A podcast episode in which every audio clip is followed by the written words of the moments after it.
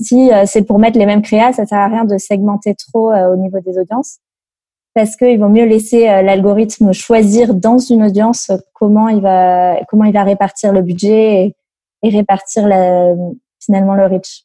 Donc voilà, éviter d'en faire trop, c'est un des conseils que je peux donner. The number one deal is Facebook ads. They are underpriced.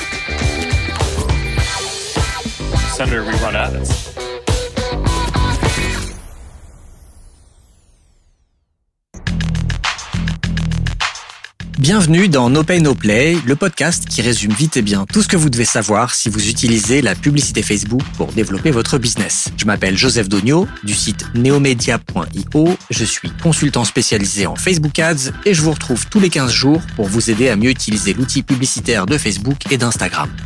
Aujourd'hui, j'ai eu la chance de pouvoir m'entretenir avec euh, Manon Prévost de Blablacar. Manon s'occupe de toutes les campagnes Facebook Ads, entre autres euh, canaux euh, d'acquisition pour Blablacar. Elle nous explique en détail comment elle utilise les Facebook Ads pour ces campagnes d'acquisition. Ça, ce sera en deuxième partie d'émission. On va commencer par les actualités de ces 15 derniers jours et je vais répondre aussi à deux questions d'auditeurs. Pensez à vous abonner sur votre appli de podcast préféré pour ne pas rater les prochains épisodes. No Pay No Play est disponible sur iTunes, Apple Podcasts, Google Podcasts, Spotify, Deezer et à peu près toutes les bonnes applis de podcast. Allez, on commence tout de suite par l'actualité des Facebook Ads.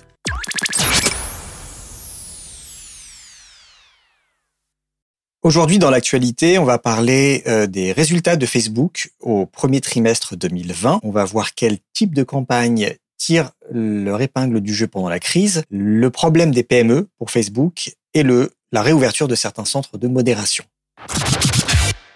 Comme je vous le disais il y a quelques semaines, Facebook a connu depuis le début de la crise du Covid-19 une hausse très forte de l'utilisation de ses services notamment les lives et les appels audio et vidéo. Euh, aujourd'hui, il y a 700 millions d'appels quotidiens sur Messenger et WhatsApp, malgré la concurrence de services comme Zoom ou Google Meet. Lors de l'annonce de ces résultats trimestriels fin avril, on a appris que cette hausse très forte s'accompagne aussi d'une augmentation record du nombre d'utilisateurs des services de la société. Quand on regarde le nombre d'utilisateurs actifs mensuels de la famille d'applications de Facebook, c'est-à-dire une personne qui a utilisé au moins une fois Facebook, Instagram, Messenger ou WhatsApp dans les 30 derniers jours, qui est le chiffre que euh, Facebook met de plus en plus en avant, et ben ce chiffre est passé de 2,89 milliards de personnes fin 2019 à 2,99 milliards au premier trimestre 2020. Peut-être dit comme ça, ça a l'air de rien, mais ça représente quand même 100 millions de nouveaux utilisateurs, ce qui est un record depuis que Facebook a commencé à communiquer ce chiffre fin 2018. Il n'y avait jamais eu autant de nouveaux utilisateurs sur un trimestre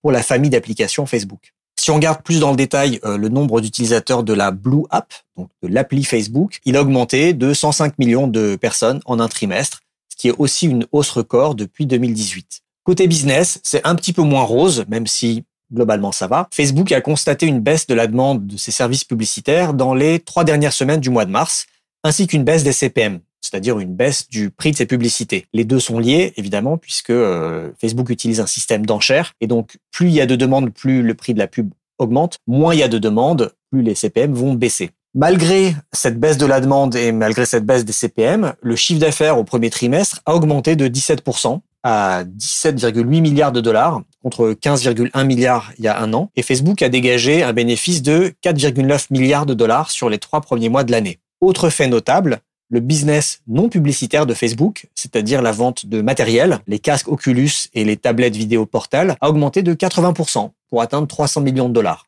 Ce qui, cela dit, reste une goutte d'eau dans le chiffre d'affaires global. Ça représente même pas 2% des 17,8 euh, milliards de dollars de chiffre d'affaires.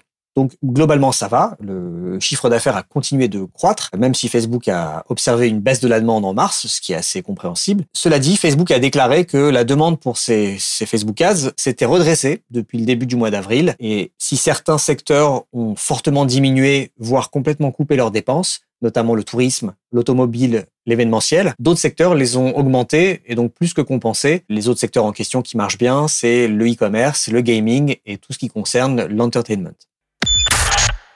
Si la plupart des annonceurs ont drastiquement réduit leur budget publicitaire en fin de premier trimestre, les campagnes de notoriété ont été particulièrement impactées, alors que les campagnes de marketing à la performance ont plutôt bien résisté. Marketing à la performance, on appelle aussi direct response marketing en anglais. Ce sont les pubs qui vous incitent à agir. C'est une pub qui vous demande de télécharger une appli, de remplir un formulaire ou d'acheter un article sur un site e-commerce, par exemple. Si on écoute les responsables de Facebook, mais aussi de Google ou de Snap, Twitter en revanche a l'air de souffrir parce qu'ils n'ont jamais été très bons en campagne à la performance. Si on les écoute, les campagnes de marque ont fortement baissé, mais les budgets de certains annonceurs habitués des campagnes de performance au contraire augmenté depuis le début de la crise du Covid-19. Ce qui s'explique par le contexte un peu particulier et notamment par la baisse importante des CPM depuis fin mars, comme je vous le disais dans, dans l'annonce des résultats de Facebook. Donc les annonceurs qui étaient habitués aux campagnes de performance ont pu profiter de la baisse des CPM pour accélérer euh, et amplifier leurs investissements. Selon Morgan Stanley, les TPE et PME vont diminuer leurs dépenses publicitaires de moitié au deuxième trimestre 2020 par rapport au deuxième trimestre 2019. Le souci, c'est que toujours d'après Morgan Stanley, ces TPE et PME représenteraient 30 à 40% des revenus publicitaires de Facebook ce qui est énorme. Si 30 à 40% des clients de Facebook coupent leurs dépenses de moitié, le chiffre d'affaires de Facebook risque d'être fortement impacté, non seulement deuxième trimestre, mais moi je dirais pour le reste de l'année 2020. On peut avoir une lecture un peu plus optimiste et se dire que ça va justement être le moment d'investir dans de la publicité pour booster les ventes et rattraper les un à deux mois de confinement selon les pays pendant lesquels il n'y a pas eu d'activité. Alors évidemment, ça nécessite de faire des campagnes à la performance, comme je le disais dans la news d'avant, mais ça nécessite aussi d'avoir de la trésorerie et d'être en mesure d'investir pour générer des ventes. L'autre lecture qu'on pourrait faire de la situation actuelle, bah, c'est au contraire de se dire que les PME qui ont été très impactées et ont eu une forte baisse de chiffre d'affaires et euh, une trésorerie réduite fortement vont probablement couper leurs dépenses marketing euh, entièrement le temps que euh, l'activité reprenne et que leur euh, trésorerie se refasse. On verra, l'avenir nous le dira.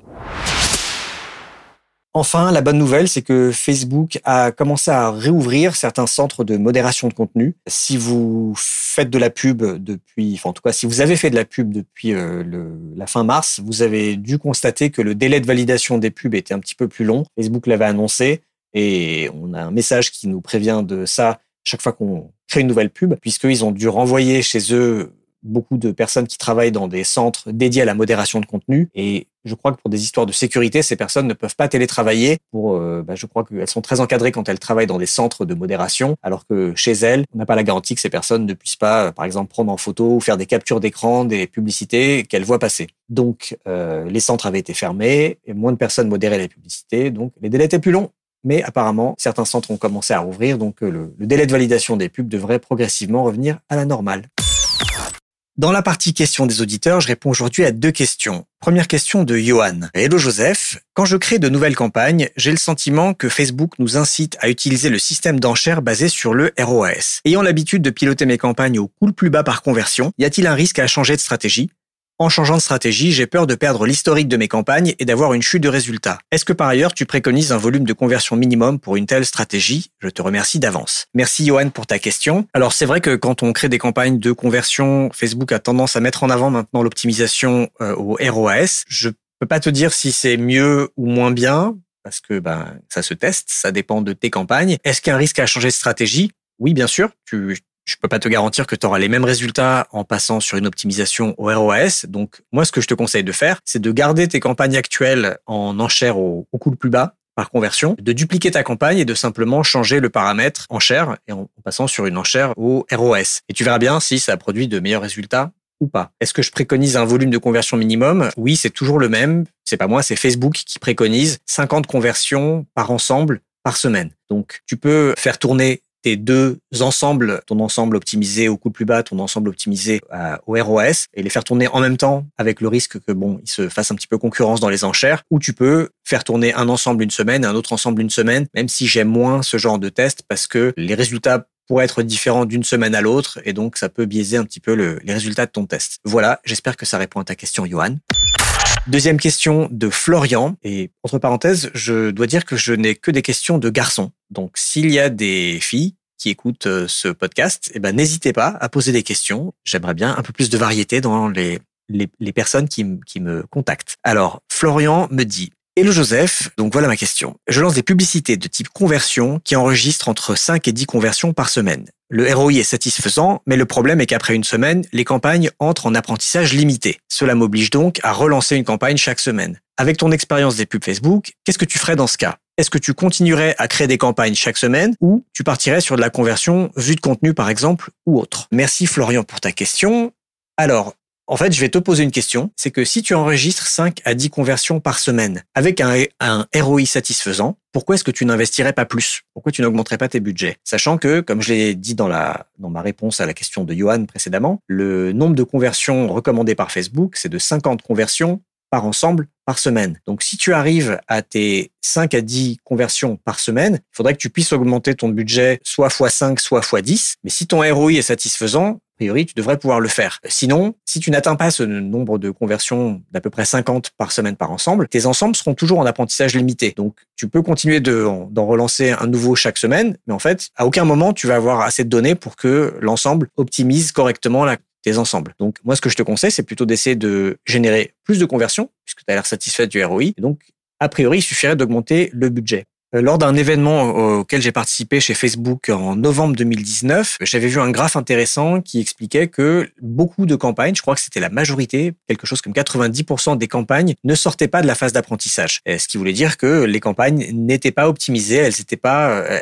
elles ne pouvaient pas atteindre les performances maximale qu'elles pourraient atteindre si elles étaient bien optimisées. Pour qu'elles soient optimisées, il faut qu'elles sortent de la phase d'apprentissage. Pour qu'elles sortent de la phase d'apprentissage, il faut leur donner le plus de données possible, c'est-à-dire minimum 50 conversions par semaine et par ensemble. Tu peux aussi, si tu veux, si tu as pour des raisons que je ne connais pas, si tu peux pas augmenter le budget, tu pourrais choisir un événement de conversion un peu plus haut dans ton tunnel et donc euh, ne pas convertir pour de l'achat par exemple, mais convertir, optimiser pardon, pour euh, de, de l'ajout au panier ou de la vue de contenu. Mais bon, dans ce genre de, de stratégie, certes tu donnes plus de données à l'algorithme, donc là probablement tu pourras atteindre tes 50 événements par semaine par ensemble, mais c'est des données moins qualitatives que des achats. Donc moi, mon conseil, c'est vois si tu peux augmenter tes budgets pour arriver à tes 50 conversions par semaine par ensemble. Tu devrais pouvoir le faire vu que ton ROI est satisfaisant, d'après ce que tu dis. Voilà, Florian, j'espère que ça répond à ta question. Si vous aussi vous avez une question sur vos campagnes ou euh, voilà quelque chose qui vous trotte dans la tête par rapport au Facebook Ads, n'hésitez pas à me la poser. Vous pouvez me contacter sur euh, LinkedIn, sur euh, la page contact de mon site neomedia.io ou sur Twitter. Tous les liens sont dans la description de l'épisode.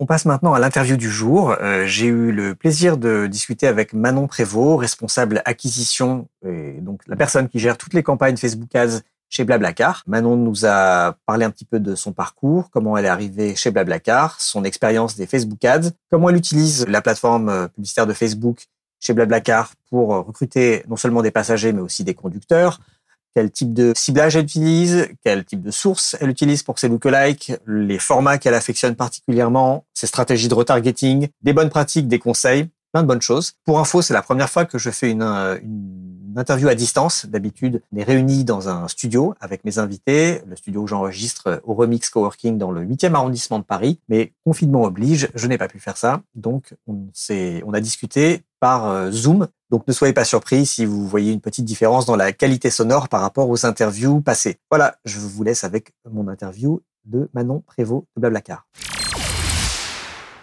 Donc aujourd'hui, j'accueille Manon Prévost, qui est responsable acquisition chez Blablacar. Alors peut-être que j'ai écorché un petit peu ton titre. Je crois que le titre exact, c'est Team Lead Social Media, Display et YouTube Performance Marketing. C'est bien ça? Oui, c'est assez long comme, comme titre, mais oui. Bonjour Manon, merci d'avoir accepté mon invitation.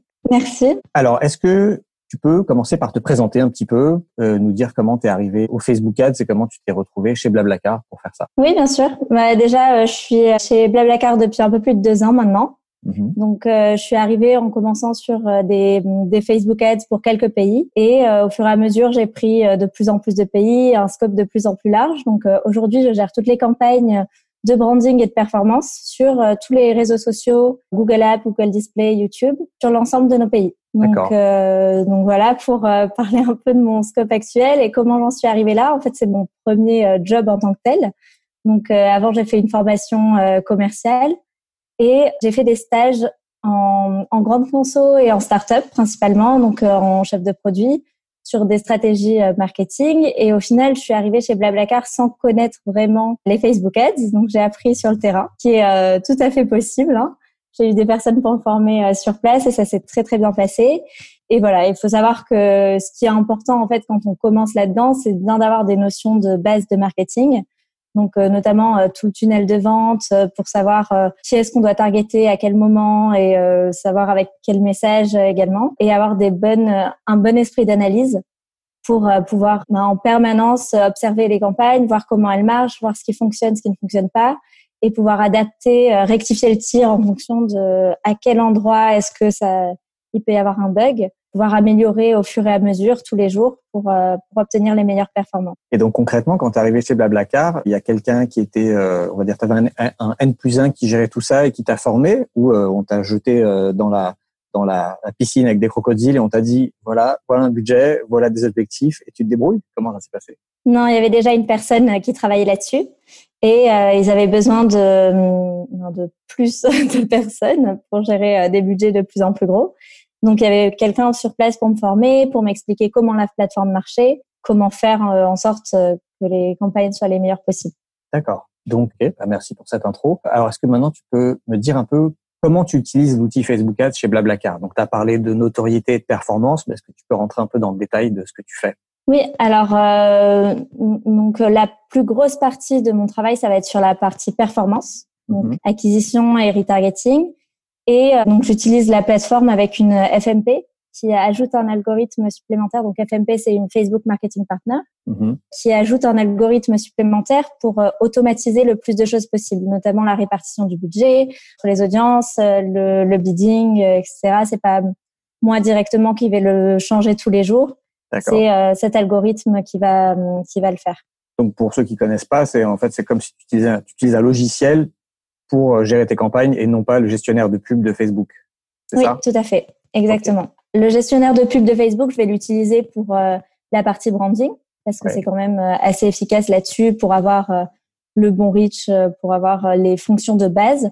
Mais lorsqu'il y a besoin d'optimiser et d'automatiser notamment l'optimisation, je vais utiliser ce logiciel. D'accord. Et j'imagine que tu as une stratégie, parce que je commence à connaître un peu les problématiques des plateformes, vu que euh, avant toi, j'ai interviewé euh, euh, Superprof, j'ai interviewé Malte, donc euh, bah, il y a toujours un côté euh, offre et un côté demande. Donc je suppose que toi, d'un côté, tu dois faire, enfin promouvoir Blablacar pour que des personnes louent des voitures, enfin louent des voitures, louent des places dans les voitures pour du covoiturage, et de l'autre côté, tu dois convaincre des, des conducteurs, c'est ça, de se mettre sur Blablacar. Oui, tout à fait. Donc c'est vraiment deux types de profils différents et donc euh, deux stratégies différentes. D'un côté, les conducteurs. Donc eux, il faut savoir que on n'a pas vraiment besoin de faire de retargeting pour ces personnes-là parce qu'une fois qu'une personne a montré un intérêt pour covoiturer en tant que conducteur, il n'y a pas mille options possibles et en général le, taux de conversion est assez bon. Donc euh, pour les conducteurs, on va vraiment essayer d'avoir euh, de l'acquisition pure, donc des personnes qui n'ont pas connu la plateforme avant avec euh, des campagnes notamment d'installation d'applications, parce que c'est ça qui présente le meilleur taux de conversion chez nous, et avec des messages qui sont assez simples sur euh, ben, combien est-ce qu'ils pourraient euh, économiser en proposant de en proposant de partager leur place pour un trajet, comment ils pourraient, on va essayer de partager l'aspect plus solidaire, l'aspect écologique, l'aspect économique, l'aspect social, donc sur différents messages pour, euh, pour les conducteurs. Pour les passagers, c'est un peu différent. Donc, eux, ils ont beaucoup d'options possibles lorsqu'ils cherchent un trajet. Donc là, le retargeting va bien marcher. Et du coup, on va mettre en place des campagnes de retargeting, notamment avec l'outil DAT, donc Dynamic Ads for Travel, qui nous permet de retargeter de manière pertinente avec un message qui soit précis. Donc, euh, si par exemple une personne va chercher un trajet sur euh, Marseille-Nice, ben on va la retargeter avec euh, Marseille-Nice et une belle photo de Nice pour que euh, le message apparaisse directement lorsqu'ils sont en train de scroller euh, sur leur téléphone. C'est l'équivalent des, des, publicités dynamiques pour le e-commerce, les DPA, sauf qu'au lieu de au lieu de retargeter quelqu'un qui a regardé un sac rouge avec une pub du sac rouge, vous allez retargeter des trajets. Exactement, ça marche un peu de la même façon. En fait, on a un catalogue de produits, sauf que mhm. au lieu d'avoir des chaussures, des sacs, des lunettes, ben, on va avoir des axes. Ok. Et donc, euh, ben, vous devez avoir ce catalogue de produits fait quelle taille? Parce que euh, entre, je ne sais pas combien de villes il y a en France, si toutes les combinaisons sont utilisées, c'est des, des, milliers, voire des millions de combinaisons. Oui, on a en, ordre de grandeur plutôt des dizaines de milliers mmh. d'axes. Donc euh, oui, ce sont des catalogues qui sont énormes et c'est pour ça qu'on a besoin de pas mal euh, automatiser. D'accord. Donc tu as parlé de des messages que tu diffusais pour les conducteurs qui, euh, d'après ce que je comprends, sont assez axés bénéfices, c'est-à-dire euh, mhm. économiser de l'argent sur un trajet, être solidaire, euh, être écologique. Est-ce que c'est la même chose côté passager? Quel genre de message tu, tu mets en avant pour convaincre les passagers? Alors pour les passagers, ça va plus être aussi de la granularité. Donc si je reprends mon exemple, si c'est pas Marseille-Nice, mais la Ciotat Antibes, ben, on va proposer cet accès-là qui n'est pas toujours proposé par des grandes lignes de, de trains, de bus. Donc, on va mettre en avant cet aspect de hum, granularité et euh, le, le, côté euh, économique également, parce que finalement, le covoiturage, c'est une option qui est pas très chère euh, pour pour les passagers. Donc, ce sont ces deux aspects-là qu'on va mettre en avant. Et, et après, plus pour de la notoriété, oui, on va faire ressortir l'aspect écologique et, et social. D'accord. C'est quoi ce, ton, ton process créatif pour les publicités? Tu, tout sort de ta tête ou bien euh, tu as une équipe avec qui tu travailles sur euh, à la fois le copywriting et euh, les, les visuels ou les vidéos Comment ça se passe? Oui, je travaille avec plusieurs équipes. En fait, en interne, on a une équipe de designers et de stratégie de marque. Donc, ces personnes-là, je vais les briefer avec mes best practices, donc avec euh, ce qui marche aujourd'hui euh, sur mes canaux, quel type de format, donc euh, vidéo, image, quel type de message fonctionne aujourd'hui en fonction de ce que j'ai testé avant. Donc je vais leur donner ces aspects-là, je vais les briefer, eux vont me faire plusieurs propositions. Pour tout ce qui est copywriting, parce que je travaille pas seulement sur la France, je travaille sur huit pays, je parle pas toutes les langues malheureusement. Donc on travaille avec des équipes locales de marketing managers qui eux euh, vont me donner donc euh, à la fois ce qui marche comme type de message chez eux, les besoins qu'ils ont. Donc euh, dans certains pays, ça peut être un peu différent que dans d'autres. Et du coup, on va on va proposer différents types de messages et de créa et on va mettre en place ces créas et essayer de les de les itérer. Donc on va changer en permanence le, le fond, le texte, le format, la, la longueur de la vidéo par exemple et ça, ça va nous permettre de voir quelle combinaison marche le mieux à force de différents tests euh, qu'on va mettre en place au fur et à mesure. D'accord. Et en termes de format, est-ce que tu utilises, tu as des formats fétiches qui marchent mieux que d'autres ou est-ce que euh, tu utilises un petit peu toute la palette des formats publicitaires de Facebook? Alors, moi, j'aime bien utiliser plusieurs formats parce que effectivement, il y a des vidéos, il y a des images. Et ben, il se trouve que pour certaines personnes, les vidéos vont mieux marcher et pour d'autres, les images vont mieux marcher. Et ça, c'est Facebook qui le sait. Donc euh, sur une, euh, une campagne, je préfère avoir plusieurs types de formats. Après, euh, effectivement, pour de la vidéo, je préfère avoir un format carré. Je préfère avoir un format pas trop long, moins de 10 secondes, voire moins de 6 secondes. Ah ouais. Parce que c'est ça va très vite. Enfin, finalement, pour capter l'attention des personnes, c'est compliqué. Et il vaut mieux réussir à faire passer un message en très très peu de temps et c'est ça qui fonctionne le mieux en général. Mais la combinaison de plusieurs formats est assez euh, importante. Ok, alors je suis complètement d'accord avec ça et ça fait partie des recours de Facebook de toujours euh, d'essayer de mélanger différents formats dans un même ensemble parce que justement, euh, si tu cibles un million de personnes, il y a dans les 1 million, il y en a peut-être 300 000 qui vont être plus sensibles à des vidéos, il y en a peut-être 500 000 qui préfèrent des carousels, 100 000 qui préfèrent les images. Donc, on ratisse plus large quand on met plus de formats je suis ravi de, de l'entendre confirmer ça parce que je, je, le fais et puis je l'entends euh, de la bouche des, des, gens de chez Facebook. Et sur les vidéos, j'aurais adoré voir des vidéos euh, de Blablacar de moins de 6 secondes. Malheureusement, je le dis pour les gens qui nous écoutent, euh, on enregistre le 8 mai, donc on est, en, on est toujours en confiné. Et donc, pour l'instant, il n'y a pas de campagne active sur Blablacar, assez logiquement. Donc, j'imagine qu'elles reprendront dans quelques temps. D'ailleurs, est-ce que est-ce que, euh, enfin, comment comment la crise du Covid vous a affecté? Est-ce que tu as tout stoppé tout de suite ou euh? Oui, bah alors il faut savoir qu'on n'a pas envie d'aller euh, contre les directives du gouvernement. On n'a pas envie de dire aux personnes voyager en ce moment parce que c'est pas c'est pas le, le, bon moment pour dire ça. Mmh Donc effectivement, on a arrêté les campagnes tout de suite. C'était pas du tout pertinent de les garder. Et tu sais quand est-ce qu'elles reprendront? Ben, Après le déconfinement, normalement. Donc, euh, on verra en fonction de, de comment on va, on va s'adresser. Pour l'instant, c'est pas encore, euh, c'est pas encore défini. Pour des voyages de moins de 100 km. Voilà, peut-être. Exactement. Et en termes de ciblage, parce que tu m'as pas mal parlé de retargeting, pour de la prospection pure, quel genre de ciblage tu utilises? Pour la prospection pure, ça va être euh, beaucoup d'audiences similaires. Donc euh, nous, on a pas mal de segments finalement d'utilisateurs et on va faire euh, en fonction de ces différents segments des, des audiences similaires. et on va les tester l'une contre l'autre. C'est pas toujours la même qui marche selon nos pays. ça, ça marche plutôt pas mal. On va essayer aussi de temps en temps d'utiliser des audiences larges. Ça marche pas toujours, mais des fois ça marche très très bien. Donc c'est mmh. bien de l'avoir euh, en parallèle de ces audiences similaires, notamment parce que si c'est mmh, s'il y a du volume, finalement l'algorithme va bien marcher sur Facebook. Donc audience large, euh, pas de ciblage. Oh, par exemple, homme-femme, euh, je sais pas, 20, 50 ans, France. Exactement. Oui. Donc pas de pas de ciblage particulier, si ce n'est l'exclusion de nos membres existants. Est-ce que tu vas exclure des, audiences larges, des lookalikes que tu peux cibler dans d'autres ensembles, par exemple Oui, bien sûr. Oui, oui, j'évite de, de faire trop d'overlap parce que mhm. ça, ça peut aller, euh, enfin, ça peut être contre-productif. Mhm. Donc, en général, je vais essayer de, de, toujours exclure mes audiences les unes des autres. D'accord. Et quand tu parles de, de lookalike à partir de certains segments, c'est quoi, par exemple, un segment chez vous? Ça va être en fonction de la fréquence d'utilisation et euh, de l'ancienneté de la dernière utilisation. Donc, euh, une personne qui utilise Blablacar euh, toutes les semaines ou tous les mois et qui fait ça depuis depuis un an, par exemple, ça peut être une bonne cible pour pour les audiences similaires. Est-ce que tu utilises aussi comme source une base client ou un segment de la base, non, pas de client, un segment de la base d'utilisateurs avec la LTV ou tu fais pas ça? Non, parce qu'on l'a construit nous-mêmes finalement cette base-là en fonction de nos segments et en fonction de d'algorithmes qu'on met en place en interne. Ok. Donc, euh, on connaît nos utilisateurs et on sait lesquels ont le plus de valeur pour nous. D'accord. Donc, c'est pas juste une valeur monétaire, ça peut être juste, ça peut être une fréquence d'usage, par exemple. Oui. Ok.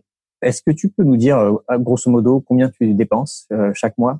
Alors ça varie énormément euh, selon la saisonnalité, selon les pays, et puis c'est euh, une donnée qui est assez confidentielle, donc euh, je peux pas la partager maintenant, donc euh, non, je vais pas pouvoir en parler.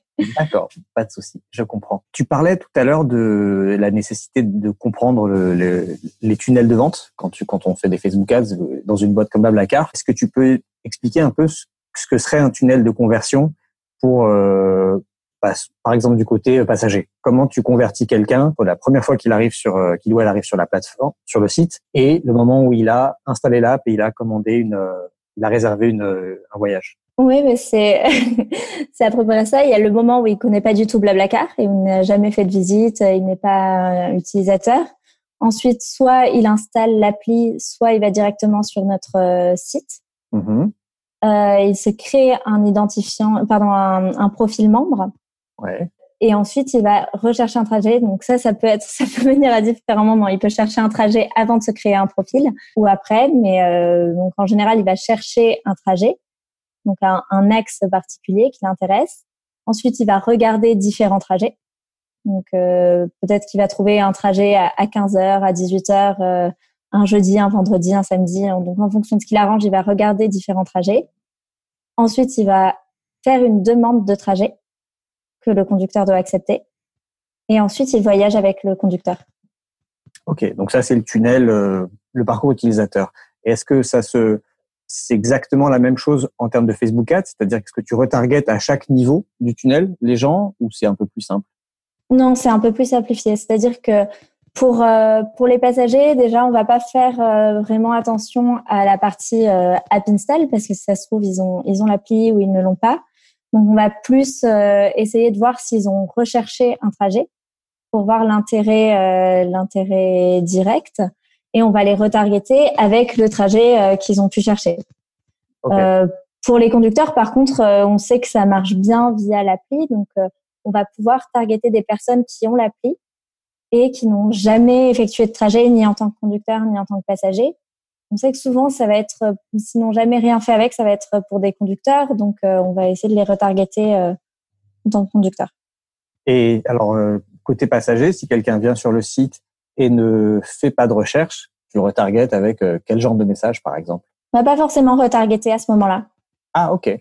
Pas pour une simple visite de la page d'accueil, notamment parce que, en général, les personnes ne restent pas sur la page d'accueil sans rien faire. Mhm. Donc euh, souvent, il y a une recherche derrière et c'est beaucoup plus pertinent de faire en fonction de la recherche. Ok, logique.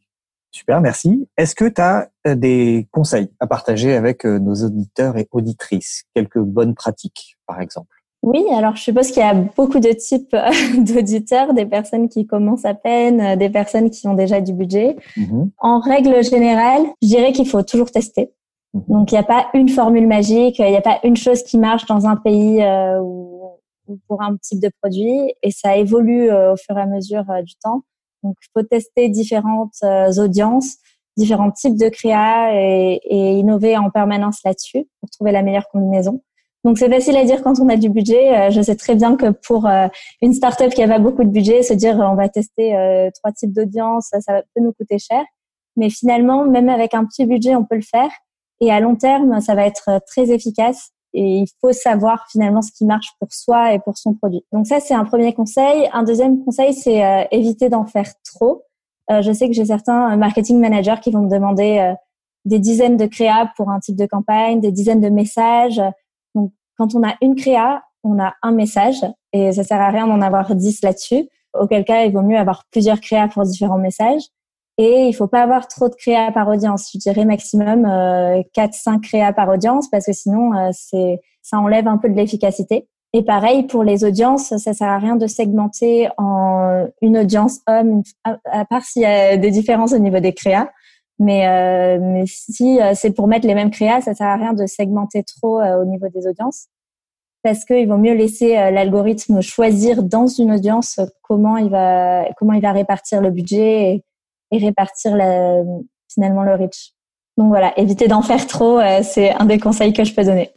Je suis totalement, je rejoins totalement ça. C'est vrai que la façon dont on faisait des Facebook Ads il y a 2, 3, 4 ans, c'était un peu de micro, euh, micro segmenté, micro ciblé, euh, essayer de beaucoup soi-même euh, bouger les leviers, ajuster les budgets ou les ciblages. Et en fait, plus ça va, plus il faut laisser faire l'algo et, on a plein de, de, de, résultats positifs et de preuves. Enfin, moi, je l'entends de plein de boîtes. Tu le dis, encore une fois, euh, Selma de chez Malte me l'a dit, Pierre de chez Super, Superprof m'a dit la même chose et il gère des budgets assez conséquents, comme toi, j'imagine, même si tu peux pas nous dire combien c'est. Mais c'est vrai que plus, euh, ouais, plus on laisse faire maintenant, mieux, meilleures sont les performances. Sur, la partie test, j'ai une question. Quand tu dis il faut beaucoup tester, est-ce que tu as à peu près un chiffre, toi, dans ta tête, de combien tu alloues de ton budget à des tests et combien tu alloues à des, on va dire, du, du courant, du continu qui a fait ses preuves ou qui marche Pas vraiment, parce que au final, euh, ces tests, ça fait partie de, de mon acquisition et euh, je vais le prendre en compte dans mon budget et dans mon analyse de résultats.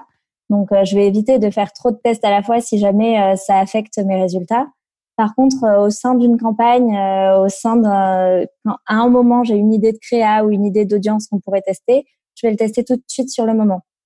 Donc, en faisant des, des A/B tests tels que Facebook sait très bien le faire. Mhm. Mais euh, du coup, je vais vraiment essayer de, de faire mes tests au fur et à mesure et pas forcément dire on alloue telle partie du budget pour les tests, mais vraiment le prendre en compte dans la stratégie euh, globale.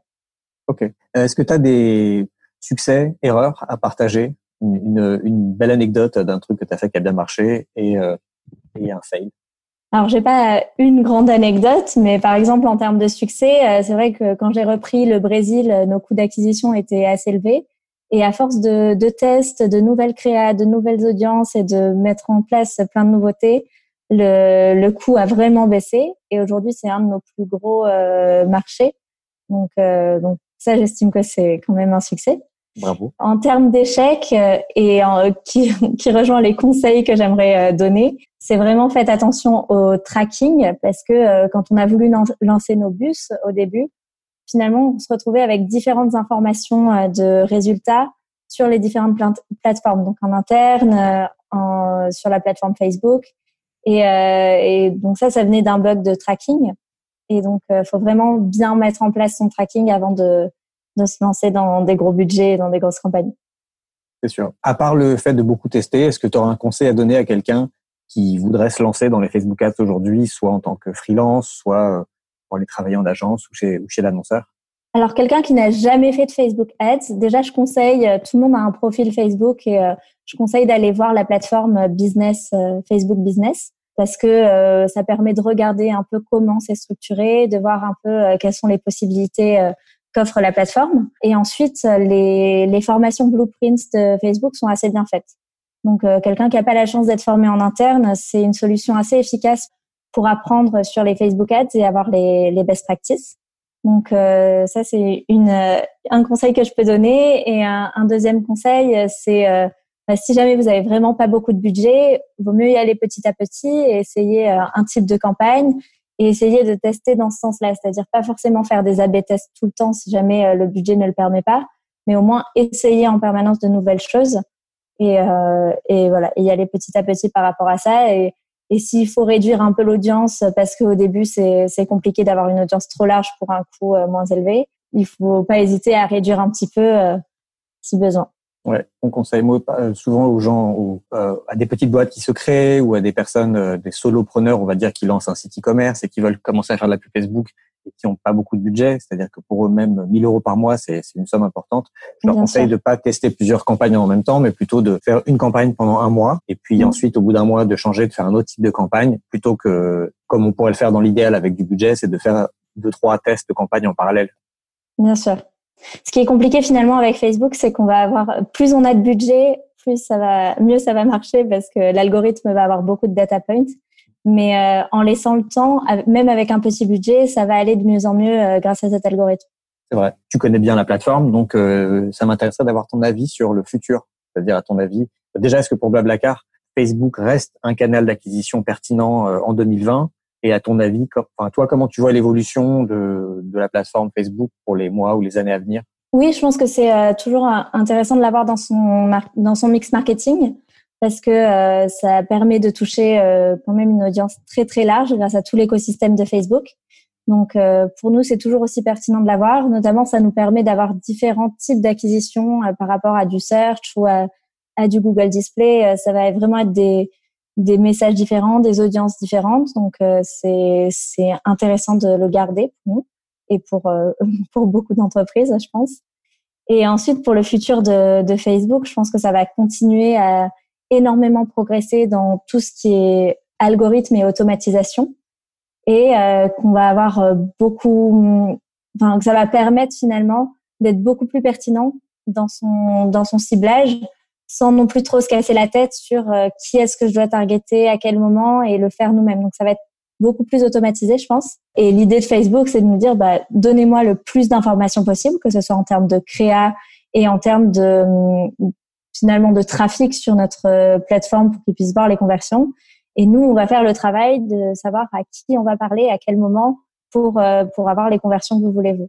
Et t'as pas peur que ça te mette au chômage, ce genre d'évolution? Ah bah non, j'espère que ça va marcher parce que finalement ça m'enlève une partie du travail qui est très opérationnelle et qui est très euh, très comment dire répétitive et moi je vais pouvoir me concentrer beaucoup plus sur la stratégie et sur euh, quel type d'informations je peux donner et comment je peux faire euh, marcher cet algorithme. Très bien. Ben merci Manon d'avoir pris le temps de répondre à mes questions. Est-ce que tu as un mot de la fin? Si je sais pas, est-ce que tu veux dire quelque chose aux personnes qui nous écoutent ou euh, où est-ce que les gens peuvent te retrouver, te contacter?